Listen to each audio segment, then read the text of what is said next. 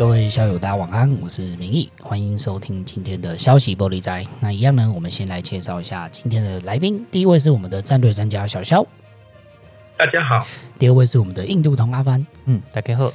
小肖阿帆啊，我们今天就是这个要来延续上周的话题哈。我们在上周的节目当中有提到，就是我们今天呢要来。呃，讨论探讨的重点就在中亚哦。那先跟各位校友提示一下，就是我们现在这个国际局势的概况哦。就是我们上期有提到，就是说在后俄乌战争后，很有可能就是俄国的这个不管是势力啊，还有他掌握的这些军事力量，其实是迈向一个衰弱的方向前进嘛。那这个帝国衰弱之后呢，那对周遭的地区的掌控一定会势必会更。哦，没有那么强。那我们今天就是要探讨这个中亚地区。哦，中亚地区其实是我相信应该不少小友，甚至不不少不少台湾人，其实对这个地方非常的陌生啦。哦，那我们今天呢，要先来这个探讨一个可能大家都有听过的名字，叫做 ISIS-K。吼，这个所谓的这个伊斯兰国呼罗珊省。哈，是不是？我们现在请教一下小肖跟阿帆，就是说。到底这个伊斯兰国霍罗山省为什么会在这个中亚地区这么的这个哦猖獗哦，或者是这么的壮大？哦，到底他这个组织到底是，比如他的信念是什么啊？他怎么来的啊？对啊，他的起源、他的信仰之类的，但是我们可以请小肖跟阿凡帮我们分享一下呢？我我我想我先来讲一下这个之后局势为什么会我们要关注这个中亚地区的部分。好，好，因为。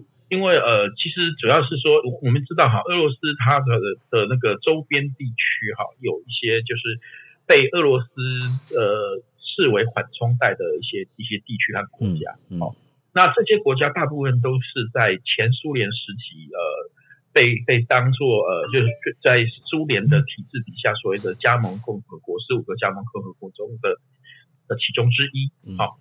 那那这些这些国家里面主要分布在，当然就是俄罗斯的周边地区啊，其中包含中亚地区。那中亚地区的这地地方，当然就传统上我们所知道的中亚五国五国的地方啊，以及以及靠近，比如说高加索一带。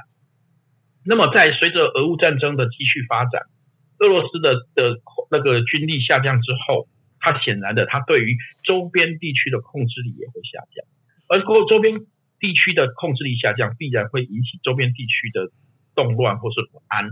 而其中一个必须关注的一点，就是所谓的中亚地区。那中亚地区在我们传统所认为的这个欧亚大陆中，位处一个核心地带。好，嗯，地缘政治中我们称为核心地带。那那个在古代的时候，当然就是包括所谓的河中地区这这一块地方。好，所以。所以这个地方的的战略形势里面，其实它的不稳定必然牵动一个呃大陆板块内部的安定问题，并且随着它的的不安或或动乱，有可能将这个动乱的余波向外辐射，造成呃其他周边地区的的动乱，进而影响整个国际秩序啊。这是为什么我们必须要来关注这一个地区的地缘政治的原因。好，那那。至于刚刚呃主持人所讲到的这个伊斯兰国胡罗珊省，它当然源流上面它当然就属于伊斯兰国的一个分支。好，那只是为什么我们今天要探讨的原因，就是因为这支这支呃武装力量呢，目前在这个中亚地区啊，甚至包括南亚地区，将会预期未来将会造呃有很很深的影响，并且造成。当地不小的呃争议与动乱，好，这是我们我想我们要要分析这一个组织的原因。这个组织其实我们之前在阿富汗那集的时候，其实其实有提到。那么我想说，是时候了，可以来提提一下这个组织的的状况。好，那请大家就说，就我们也请阿凡来来说明一下。嗯。好，就说附带一提啦，就是现在俄罗斯因为这一次的侵乌战争，好了，他已经把他的一些军队啊，例如说他的路上的那种摩步旅哦，从塔吉克的边境、中海边境那边回防，然后他之前不是也是军事插呃军力插手在叙利亚嘛，他也把他找回来了。那个意那意思是什么？村内村内也在怕这类军队村不寡贼啊，那所以你就想，就周边的局势就一定会松动。那说像呼罗珊这个好了，为什么说为什么说呼罗珊这个有这么大的号召力？嗯，基本上哈，如果从呼罗珊这个原意来看的话，早在所谓的萨珊帝国的年代，就是说被亚历山大打败这个波斯嘛，对不对？嗯、波斯帝国早在那个时候，大概在二十世纪以后就出现了一个萨珊帝国。早在那个时候呢，那个时候的古波斯就已经把他的帝国东边的疆界，其实现在算起来哈，就大概是伊朗高原的比较东边，然后还有一部分的土库曼，呃呃，还有阿富汗，然后还有甚至再远一点就是到河中。所谓的河中就是像乌兹别克那个地方。那这个地方呢，就是所谓帝国的极东之壁、极东之地，就是那种太阳升起、充满光明的地方。那后来呢，在整个伊斯兰世界，整个这种穆斯林帝国后来又取代了波斯帝国嘛，对不对？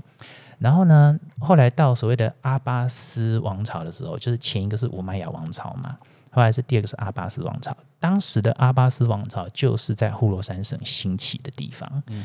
这个这个这个词等于是说，在古代它是一个波斯帝国的那个行省区，就是像像一个军事管制区一样。那近现现代的话，它的范它的范围就比较小。可是如果说你是把不把它当做一个地理名词的话，它的文化意义又可以都一寸一丢啦，它又可以只是很大的地方。然后这些地方的扩展势力呢，基本上就是跟基本上它就是会冲击到现在中央欧亚那边的几乎各个国家，中央五国那边几乎都会动呃都会牵扯到。那在当时呼罗珊省的时候呢，在在所谓那个第二次的阿巴斯帝国的阿巴斯帝国的时候，就是后来唐国所称的黑衣大食嘛，在那个时候其实联合一些什叶派的贵族啊，然后起兵去推翻了在大马士革的乌麦亚王朝。这个时代，这个时代的阿拉伯帝国啊，或者这个时代的这个穆斯林帝国，是它在历史上的真正的黄金时期。像我们大家都知道那个天方夜谭嘛，其实天方夜谭的对，如果是照原著的那个讲法是天方夜谭是发生在中国，对，但是那个是架空的中国 这样子，哎，然后那个天方夜谭的时代就是在传说中是叫做哈伦拉希德这个这个国王在位的时候，他就是阿巴斯帝国很有名的明君呐，在那个时候的呃整个阿拉伯世界，整个伊斯兰世界好了，他的文学。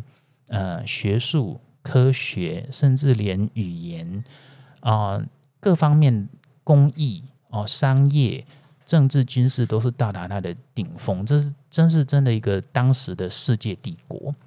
那所以说，后来也难想，也不难想见，说像伊斯兰国，它现在要呃，从基本现代的这种基本教义派的势力。重建这个世界帝国的野望的时候呢，他会拿这个当做一节的节的考核节新珠白呀这样子，因为那个会让人家想起说当年啊、呃，他们历史上的这种荣光啊，复兴什么伟大的民族啊这类的东西，就是不是只有阿公会玩这一套啦。那为什么说现在的在中亚或南亚这个部分，他会特别的有有有那种行动力或号召力的原因是说，这几个国家刚好就是在二十世纪以来，哈，在铁幕底下。那大家都知道，说一二次世界大战打起来，就是哦，欧亚列强大概各国都黑累累嘛，哦，弄帕克博金啊，安怎？可是相对来说，整个中亚就好像被锁在一个时空胶囊，嗯，然后诶，它跟外界就是没有被波及到了，对不对？比较没有，他其实，可是他其实受的伤势是比这些更惨的，因为就是变得是，他变得是一个好像大家会忽略的地方。哦。然后，然后就觉得说，诶，介寿仔哈，跟其他的地方就是你要进去也不是那么容易，嗯，就沟通交流，不论不论是物理上的，或者是那种呃知识上的哦，文化艺术上的、学术上的这种东西，就是那个地方变成一个与世隔绝的杰西追库奇呀。嗯，那那就造成说中亚这个区域在各方面它长久的沙漠化。嗯，那长久的沙漠化就是变成说它的它的社会里面就变成是好像没有什么豪强啊，不是什么讨狼这样子。那这个这个就会导致说，嗯，你各方面的贫穷，不论是物质上的贫穷，还是精神上的贫穷，还是各方面那种跟外界花花世界相比，然后自己在过这种鸟日子的这 这种这种呃相对剥夺感来比的话，这个是很容易会被一些狂热性的号召给带走的。嗯，然后尤其是说像这种呃，大家现在流行那种美式的这种自由民主啊这些东西，就是在在这些在这些地方，你说像阿富汗好啦，就是标准的失败国家嘛，你说。你你现在在讲这些什么现代这种民主的新主牌啊，对你来讲好像就是哎呀，就我感觉对我嘛没什么好处啊呢。嗯嗯嗯。那你当然不适应他的国情的这种政治安排，或者是嗯经济上的这种角色或怎么样的，这个都会造成造成说他对二十一世纪的适应不良。嗯嗯。所以这个就变成是说整个区块的那个问题这样子。就是它那个地区相对的，好像时间没有在流动的感觉，是不是有这种感觉？对啊，而且是很倒退啊。就是就是说，整个中亚这个地方，如果从历史上来看，它就是原本它有很强的自主性的，它有它有自己很坚实，然后很富裕，甚至全世界的奢侈品或者最高级的文化思想都在那边流传的地方。可是它在历史上面就是。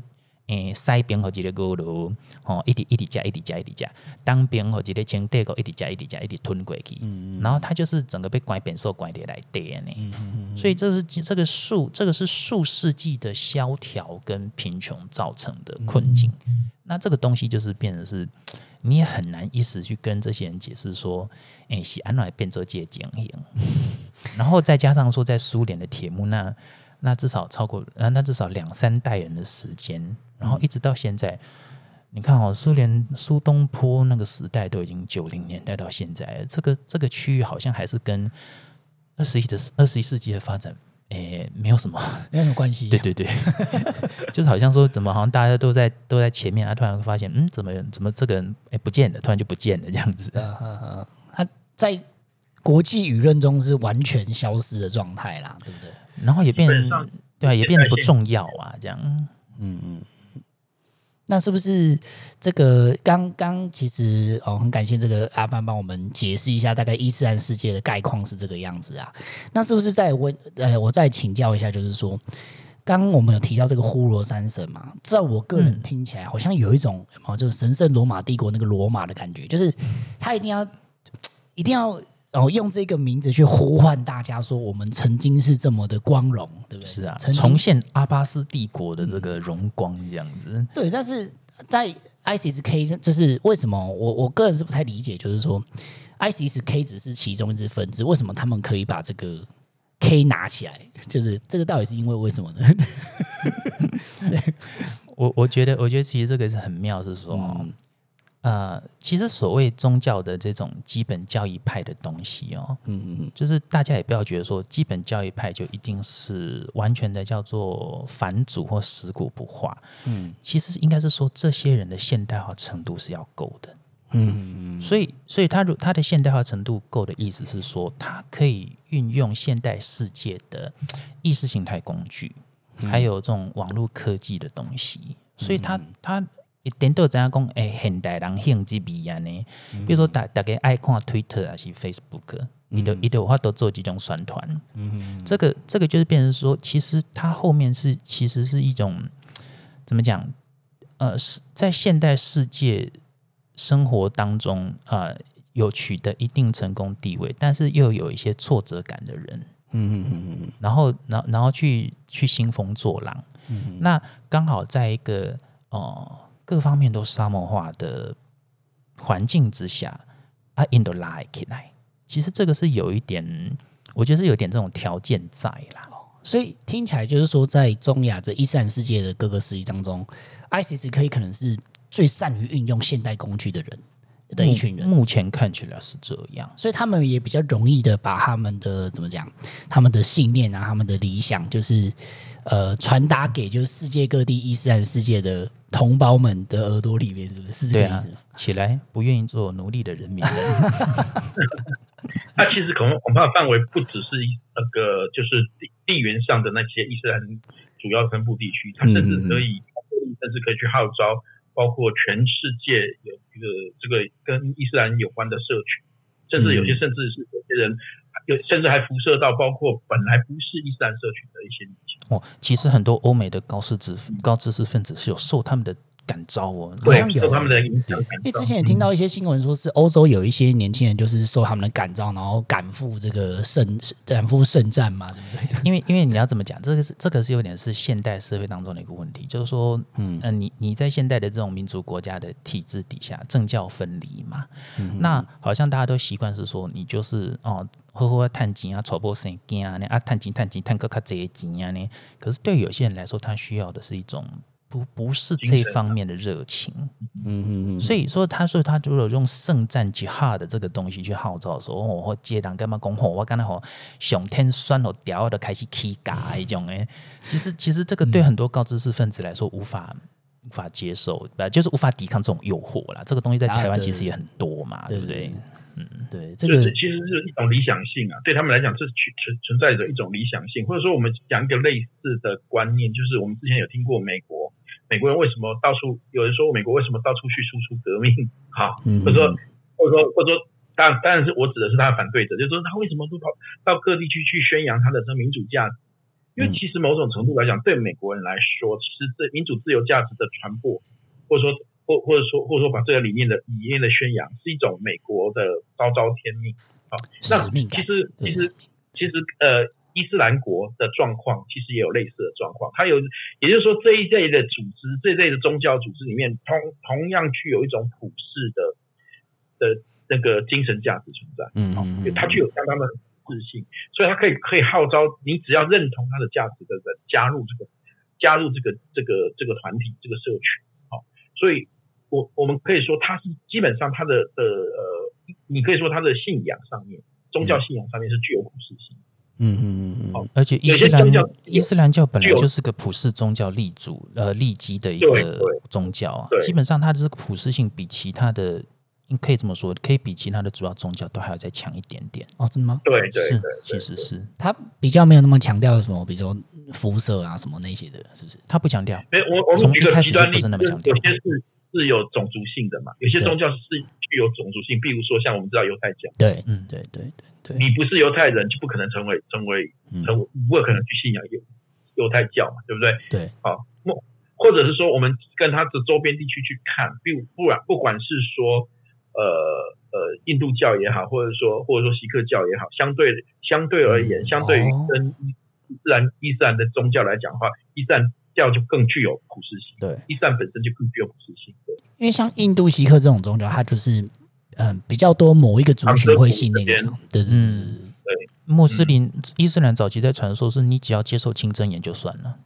哦，对，当当当然了，就是也要遵守他们的规矩啦，例如说不可以吃猪啦，然后然后要斋戒之类的啦，这样子。但是但但是最简单是，你只要接受他清真言就算了。哦，可是这个像基督教不是也很像吗？基督教也是一种普世宗教，对啊。对啊，其实就是你信上帝，你就是基督。但是，但是更厉、更特别的是说，在穆斯林社群当中又有祭品的传统，所以其实大家可以再看一下，就是说在中央欧亚的这一块，在历史上面哦，像说阿富汗本来是佛国，对不对？对。然后像西域的很多国家也原本是像摩尼教和其他的各各个宗教，为什么它这一块后来很快就整个被伊斯兰化？你说，呃，它的它的特点，我个人这么觉得啦，就是说。他在那种资源匮乏的时候，他会有很强的这种组织力，他他绝对是不允许他的呃他的那个兄弟，就是说你你跟他是教友就是兄弟，他不会允许你的兄弟匮乏或者是饿死，嗯，嗯，所以基本上就是说有很有有很强的互助会的性质啦，可以这么讲啦，对，这就是他的自组织力和他的的互相的互助性非常强。他的社群性非常非常强，所以包括呃伊斯兰伊斯兰里面有个特色，他们就是他们他们基本上在内部是进行类似一个，就是说我们所常听的就是沙利亚法系的那个的的那个的的的一个管理统治啊，好，那就是我们常说的那种所谓他们的法学家，哈，伊沙利亚法的法学家，他可以提供的是不管不管是呃，你就是伊斯兰社群中的内部秩序，也会也会包括呃。包括包括慈善啊、教育啊等等的照照顾。等于说，你只是要伊斯兰社群内就会得到得到相对的照顾，所以它涉及的是你的生活的方方面面，不是只有。只有单纯说哦，一个形式上的的敬拜仪式这样子，嗯，这个就牵涉到说现在是这么一个全球化的时代。可是你可以发现，在大多数的地方或者是呃城市里面，全球化这个东西，它把你的社区关系全部都剥离掉。对啊，就原子化嘛。所以原子化，对，所以这种原子化的东西，为什么说是 IS ISK 在这方面这么有吸引力？因为它是它又它又提供你这个。这个盲，这个对这个盲想啊，那些理想和理，所以有时候你你怎么讲，确实是很难很难去抗拒它的。啊，就是它同时提供心灵以及物质上的支持啦，对不对？嗯，所以它才会迅速的壮大嘛。嗯，还可以还可以去打怪这样子啊。这个小小阿房啊，我们其实在这个前半段有提到这个 ISIS-K 它的这个组织的概况啦。哦，那提到 ISIS-K，其实可以跟大家多一点补充，就是说它其实现在它主要比较活跃的区域，哦，是包含这个阿富汗啊，还有这个我们的巴基斯坦嘛。对，那我就让我想起，就是说我们这期节目当中有特别呃跟各位就是介绍一下，就是曾经。哦，有一个组织叫第六支解放军的，人家现在还在的，什么曾经？曾经没有，我说那个 事件，那个那个事件啊，那个事件，对，他还在，我知道，就是就是他们攻击那个孔子学院嘛，对不对？对，那是那第六支解放军跟 ISIS-K 有没有什么关联呢？嗯，目前看起来是敌人啦。不过不过，如果从历史上面看的话，嗯、就是你必如果说把呼罗山这个概念再扩大一点点的话，嗯。俾路支这个地方也算，因为因为怎么讲，呼罗山它这个对，因为应该是说它是一个以 伊朗人为主的观念，就是古波斯人为主的。那我们其实也讲过嘛，就是俾路兹那边的俾路兹人，他本来就是属于伊朗系的人，嗯嗯，所以他跟巴基斯坦本国的那些嗯比较印度系的人来说，他就不是那么一家了，对对对，所以严格来说的话。俾路支斯坦会有 ISK 的踪迹，也是不意外。这样，嗯，那对那但是我先想要补充一下，阿阿芬你先说，等我补充一下。好，好，那其实就是说，大家大家也可以说稍微注意一下，嗯，在在整个伊斯兰世界里面，为什么波斯的势力会这么顽强？嗯，因为他在他在历史上面很妙的事情是说，哦，大家大家知道说，整个所谓的穆斯林帝国在扩张的时候，一开始是阿拉伯人势盛嘛。那后来其实是被波斯人的这个势力联合什叶派的人把阿拉伯人阿罗对阿罗来，嗯嗯嗯，所以这个就变成是说，他跟其他的主流的阿拉伯人的势力是有处在一个有点既竞争又合作的关系，嗯，所以这个会这个有时候会在我们。变成说我们在理解他内部这种势力冲突的时候，我会觉得阿乃光北北穆斯林那差贼呢，真的真的有点差有民族性的问题在里面。对对对对对，嗯、这是有这个时候也是派系上的问题啦。对对对，嗯嗯，就是那其实我补我补充一件事情哈，嗯、就是说秘鲁秘鲁之解放军为什么它叫解放军？其实大家这点就是它最有趣的地方。诚如刚阿帆所说的，其实俾路支省这个地方原本是属于古。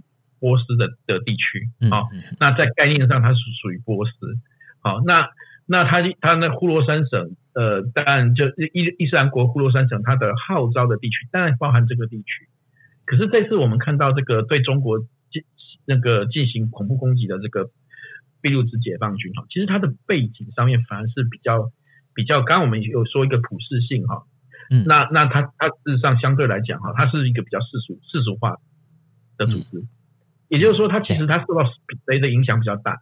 它受到左左翼的社会，像特别是共产主义社会主义的影响比较大。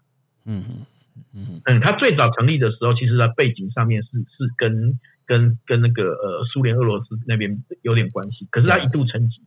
对，是其实我们上次我们上次那个结尾有讲到嘛，就是它其实已经是 KGB 扶植的啦。对对对对对，对，那两千年后才被他一度沉寂，然后两千两千年后慢慢的他是后来是印度扶持，对对。对，那相对来讲他都比较比较世俗性，那所以也就某种程度来讲，你可以理解在在在意识形态上面，它有可能会跟呃伊斯兰国呼罗珊省之间，所以存在一种竞争关系。嗯嗯嗯嗯嗯。就是说他们是说我们在竞争同一群社群，同一个地区的社群，可是呢，可是呢，两个人是卖的是不同的，但是不同的理念就对了。对，对，他们的他们的角色比较容易成为天敌了。就像说，就像说那个现在正在阿富汗跟那边的政府打的火热的这个 ISK 来说好了，为什么？为什么他跟神学是很很容易学水火不容呢？因为神学是恭喜在一都是被告一些乡土，告告告一些故乡的好啊呢，伊都不想被是不不想被给征服全世界啊呢。对对，他没有要把他的理想扩张到就是国就全球啦，对，没有这种想望的。对啊，对伊斯兰国的，它有一个世界，它有一个世界蓝图啊。它的它的它的，其实它的它的极致的，它的它的极致的蓝图是扩及的到整个北非，嗯嗯，那个欧洲还有亚亚洲的大部分这样子，嗯嗯嗯，这个世界帝国的概念。那那所以为什么它叫呼罗珊省？伊呼罗呼罗珊只是它的伊斯兰国的那种一个省一个区域而已，而且只是它那个省区实在很大。横跨很多国家这样子，你可以可以可以把它想成说，当年那个满洲人的龙兴之地关外这样，伊斯兰就有点像他们的圣经这样，然后他们要收复这个全世界的大陆这样。对，没错。所以他们他们这样说起来，他们跟美国人有点像，就是他们有一种有没有要把他们自己的信念传播到全世界的这种使命感呢？可是美国没有想要去占别人家土地呀、啊。对，差别就不一样在这里。对，美国，美国，美国，他是想要传播理念，他并不想要去去哦说哦，美利坚从五十州变一百州，没有这样的想法。美国没有。啊、但但是因为这个事件是在阿拉伯在穆斯林帝国当中发生过啦。那阿拔斯王朝的时候，其实大概就是把整个近东这边都给弄个半落来。对，都都拿过嘛。我们以前历史上所知道的那个。这几个大使嘛，黑衣、白衣、绿衣大使，对不对？嗯、曾经推、啊、推到那么多的地方。那那后来后来非洲是变成是那个马穆鲁克王朝嘛，就是那大马鲁克大大家呃应该对那个什么对对一部那个什么那个讲那个什么中东的那个电影什么什么天国的对不对？那个有印象吧？就是在耶路撒冷打仗，哦、对对对对对，就是讲那个时代的啊。Heaven，嗯，对啊，那那。对啊，那个 The Kings of Heaven 那个时候的那个呃最著名的回教国王就是马穆鲁克王朝的萨拉丁呢。嗯，萨拉丁对啊，他就统一了北非那个地方啊，基本上就是对，基本上就大概可以说是以前那种迦太基帝国的规模了。嗯，差不多，但可能没有那么大。比比他更大哦，比他更大，更大。对啊，所以说实际上是比他更大。对，所以你看历史上他那么多大的帝国的时候，他会发现，哎，这些地方，这些地方以前。这伊斯兰的势都在伊斯兰的势力之下，啊，甚至还有摩尔人掌握的那个伊比利半岛啊。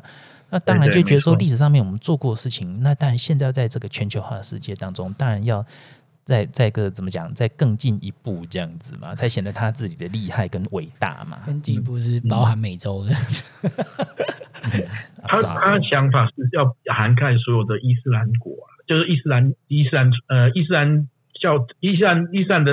在哪里就是伊斯兰国就要到哪里，对对，它的范围非常的大，对。传统疆域嘛，对，应该是说，应该说它的神圣法、神圣神圣疆域就对了。对啊，哎，可是像说到这个 ISK，我另外一个一个疑问就是说，那到底背后为什么？因为你运作一个组织，势必是这个物力很重要嘛，除了你的精神力量以外，那它的物力上到底是到底是由谁支持的呢？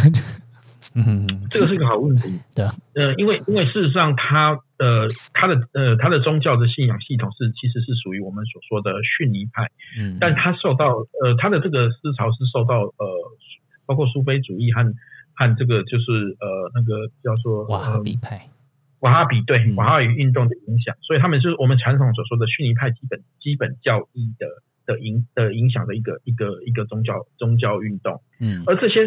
其实这些宗教运动的最大金主是谁？支持者是谁？嗯，海湾国家，海湾，嗯，而这些都是非常有钱的国家，都是都是有有非常非常多的那个就是石油石油利益的国家。海湾，那这些包含什么？嗯，沙乌地阿拉伯，海湾国家包括包括沙乌地阿拉伯，包括卡达，包括包括就是就是为什么这些国家最近几年跟美国都不是很好？你就对对对。其实这个是很讽刺一点，就是他们的主要的金主都是这些这些国家的王公贵族，或者是说，或者说这些王公贵族的的的太太啊、女儿啊、公主们啊，好，他们都会捐很多钱给他们的基金会。嗯，啊，也很有趣一点是这样，ISIS 有国国际基金会是 地下。我跟你讲，IS IS IS 最厉害的时候，他连那个他连那个什么，他连那个什么那个呃计划书，好计划书都做得非常棒。就是国呃，完全是那种国际跨国公司规模的那种。对对对，那个是征服地球的 proposal 啊，那对对对，它的宣传手册看起来就像那个跨国企业的那个企划书，嗯嗯，然后告诉你哦，未来我们要做什么，分它部门分非常非常多，有所以他们也有媒体部门，好，有人有很多人投身 IS 是专门去装帮他们做宣传部门。哦，还有慈善事业，并不是在跟大家讲的哦，我都去当自杀炸弹客，并不是没有，并并不是。所以他这个计划书听起来有点像是国家级的战略哦，对不对？就是 他是啊，对他就是讲，包括我们刚刚讲的说他他想要推广到哪里，这啊，那这个其实对这些人，这些这这些虔诚的信仰者，而又有钱的时候，他就他就觉得说，嗯，我我这些钱可以来来资助他们做这件事，很好，呵 呵他就有点他，所以他们其实他们的大金只是这些，这些那是几种做显书啊呢。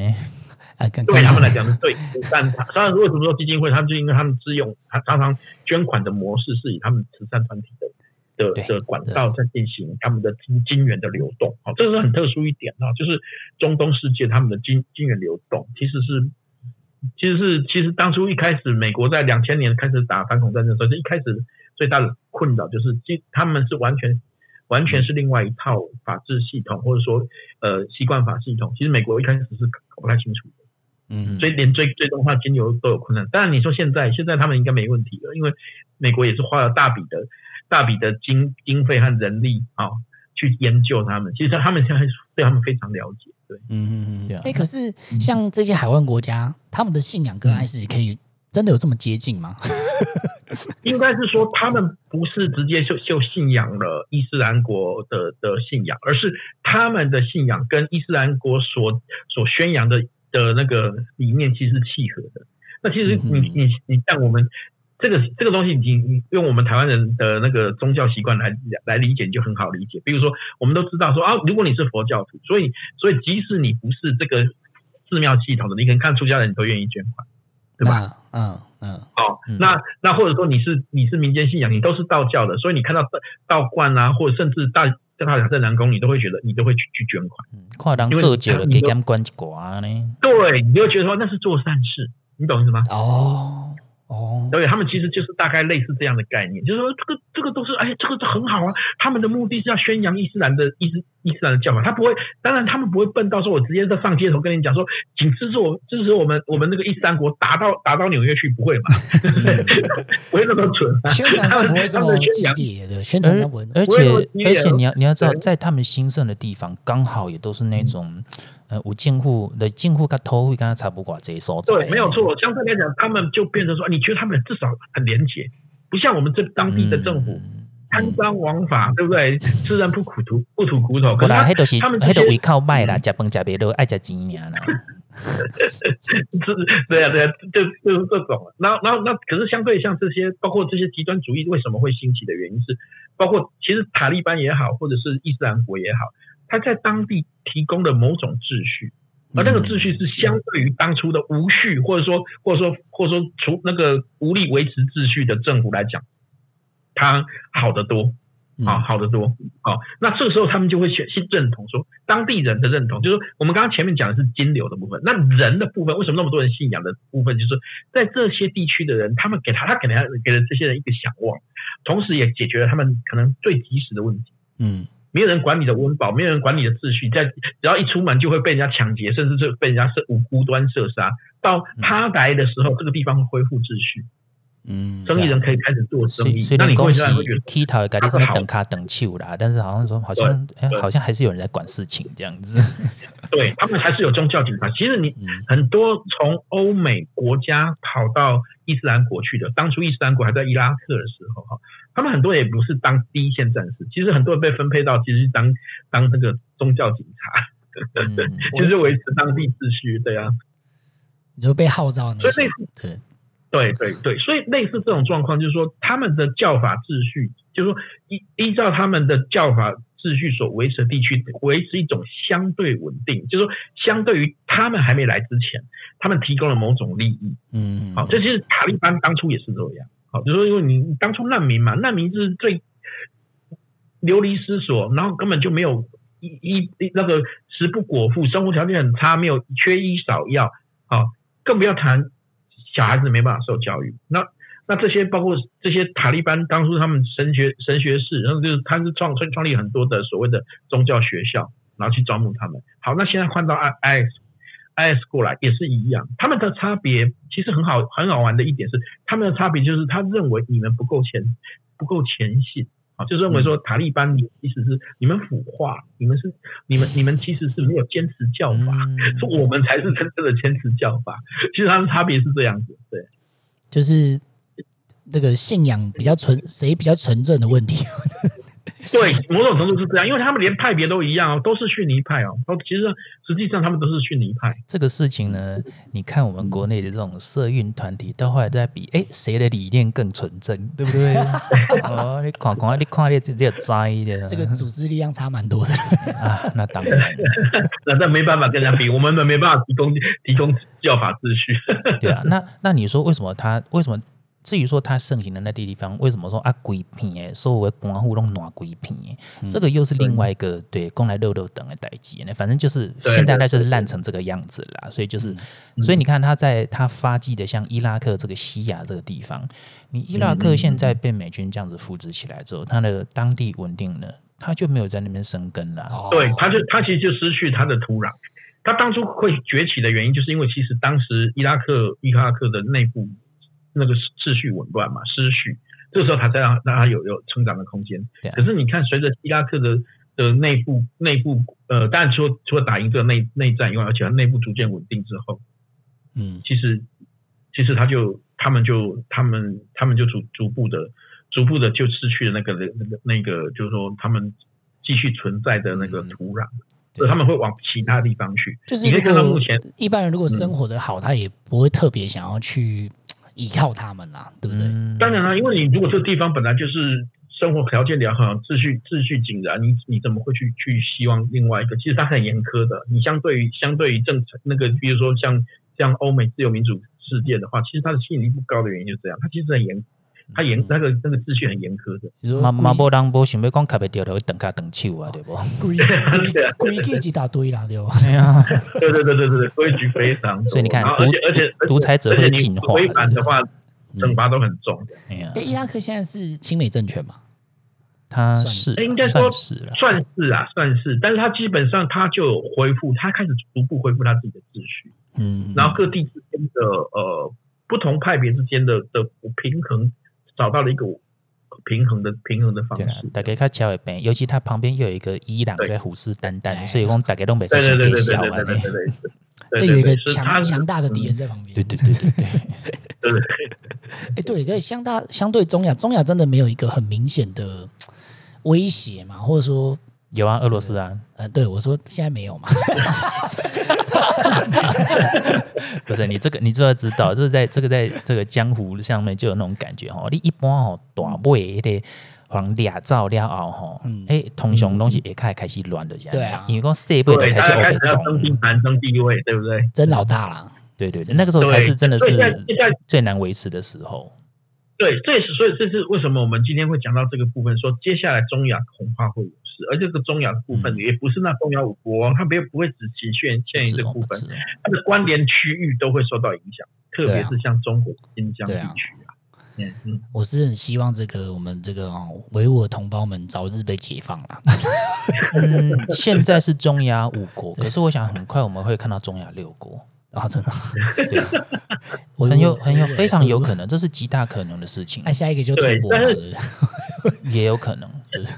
也是很有，但是所以，嗯，所以我觉得中国可能可能自己必须要想清楚一点，好，就是说恐怕他们的他们的背后的的的这个危机，地缘政治上的危机，可不见得是只有他们一直虎视眈眈的，对啊，虎视眈眈的这个这个所谓的东那个东那个呃西太平洋地区，哦，这个地方其实。其实像包括包括呃中亚周边也好，甚至南亚这一带，其实对中国的影响和威胁其实都不小。其实我觉得，而且我觉得那个中国的准备做做的不好。对，就是中国如果脑袋清楚一点，他应该可以比较出来，就是说，其实东亚这些邻国哦，说真的，对他还不错啦。嗯，也没有整天想要解放他们什么之类的，对不对？你你想想看啊，就是我们东亚这些邻国啦，你说日本、韩国还有我们好了，嗯，啊，你讲，呃，除了韩国以外啦，然后你个比比盖简怪怪贵节的减最高啊，呢，盖贵贵节的海，就是大概假包波音没给做这种代志被冲杀。可是你，可是你对。他的中亚这些邻居来说，尤其是说，呃，你整个中亚、西亚、南亚这边的整个区域是其实是所谓的河中地带。这个河中地带就像乌兹别克那个地方嘛，所以它整个是说，你三方的压力一旦都呃，就是说往外扩张不不及的时候呢，它往回冲的时候，就是这三边的不稳定都一定会往东边去冲，而且而且就是在陆地上面，阿德卡贝阿波西安装，它总是有办法到，然后呢又不需要，反正就是怎么讲。什么欲什么欲官夺官欲在夺债之类的这种事情，这样子，这个这个很方便啊。那个边界虽然在地图上有画边界，可是你知道在在真实的世界里面，那是就是一片平野黄沙，你根本 根本没有根本随时都可以可以进去，而且那个那个边界线非常的长，再加上其实对他们来讲，呃，这是他们的诉求地哦，就是因为他们有很多穆斯林的的的的兄弟们在在受苦。所以等于说，对中国中国这个实质控制区域内，他们是有所主张的，或者说有种有种看法的。对啊。那相对来讲，刚刚像阿凡所说，其实西太平洋地区的其他周边诸国，不管是韩国、日本、台湾，其实对中国内部其实没有太大兴趣。对啊。我我刚刚比较起来就觉得，中东亚国家没有一个国家对中国本土有兴趣。对对，所以相对来讲，其实这个地方的危险性，危险性恐怕就对他对中国的挑战性恐恐怕会更大，所以才我才会觉得说，中国好像要搞清楚，现在你说所面临的问题可不是那么简单的。我我觉得他们其实是非常有警觉的，所以在新疆一直盖集中营这种东西，想说就是有点像是用呃以前盖那种人盖长城的方式，只是是改成盖集中营，或者是他们也。采用移民实边嘛，哈，比如说我们知道新疆生产建设兵团，其实就是一种移民实边的做法。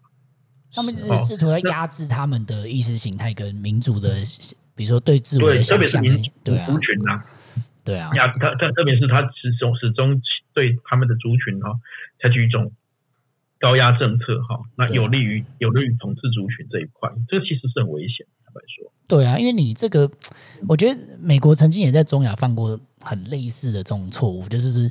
你越高压，其实有时候反而滋生越多仇恨而已嘛。那所以美国就是学乖了，他在中海都不插手啊。对，他现在他现在直接退出。他他现在 他现在就是跟乌兹别克那边哈维持一个比较好的关系。对，而且很妙的事情是，乌兹别克的国际机场是对美国很开放的。对啊。然后对对对，他们现在还有一个军事基地。对对对。因为我觉得中国相对于当年的美国，他的手段是。我真的激烈非常多啊，而且残忍非常多。没错，而且而且这而且在这次的俄国侵乌战争当中，哈，其实很妙是是乌兹别克这一国跟哈萨克这两国，都是对普丁表示没有没有很赞成他的态度，就是觉得说，哎，而且那是在战前就这样子哦，你就觉得嗯不太对劲的感觉。最后哈萨克早就知道，嗯，你就打不赢。是啊，对啊。其实有一个有趣的有趣的小故事。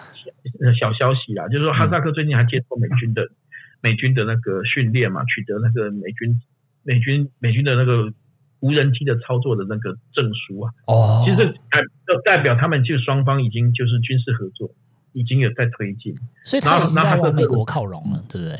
也在往。其实这个是一个很重要的讯号，他们说对。嗯嗯嗯嗯，就是而且美国可能也不担心，因为他以前这样做可能会担心。激怒俄罗斯，现在可能不太担心。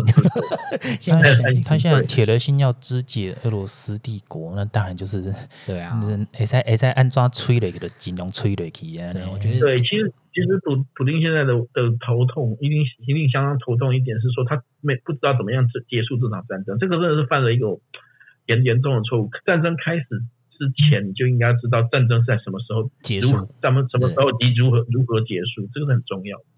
他是不愿意认输啦，我觉得不愿意认输有时候更糟糕。嗯，是啊，他不是他他也不能认输啊，因为他这个就他这个，因为他设定了一场，他以为这一场不会有，他从来没有思考过会失败这件事。嗯嗯，对啊。那他打了一场不能不能认输的战争。那你差不多了，差不多了。啊，我们也可以学一下那个猪油碱的这样。对。